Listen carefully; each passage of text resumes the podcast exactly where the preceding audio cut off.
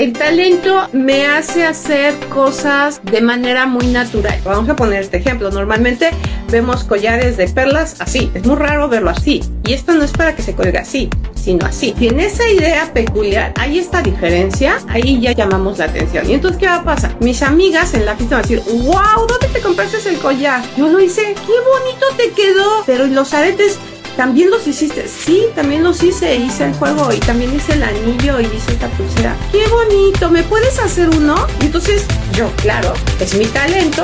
No me costó mucho dinero, no me costó esfuerzo. Decido hacérsela color rosita porque sé que a ella le gusta lo rosita y ella queda fascinada. Ahí empieza el movimiento de publicidad. Porque ella a la hora de presumir la bisutería va a llamar la atención y alguien más lo va a querer. Cuando es una tercera persona es cuando pienso de manera atinada digo, ok, lo voy a vender.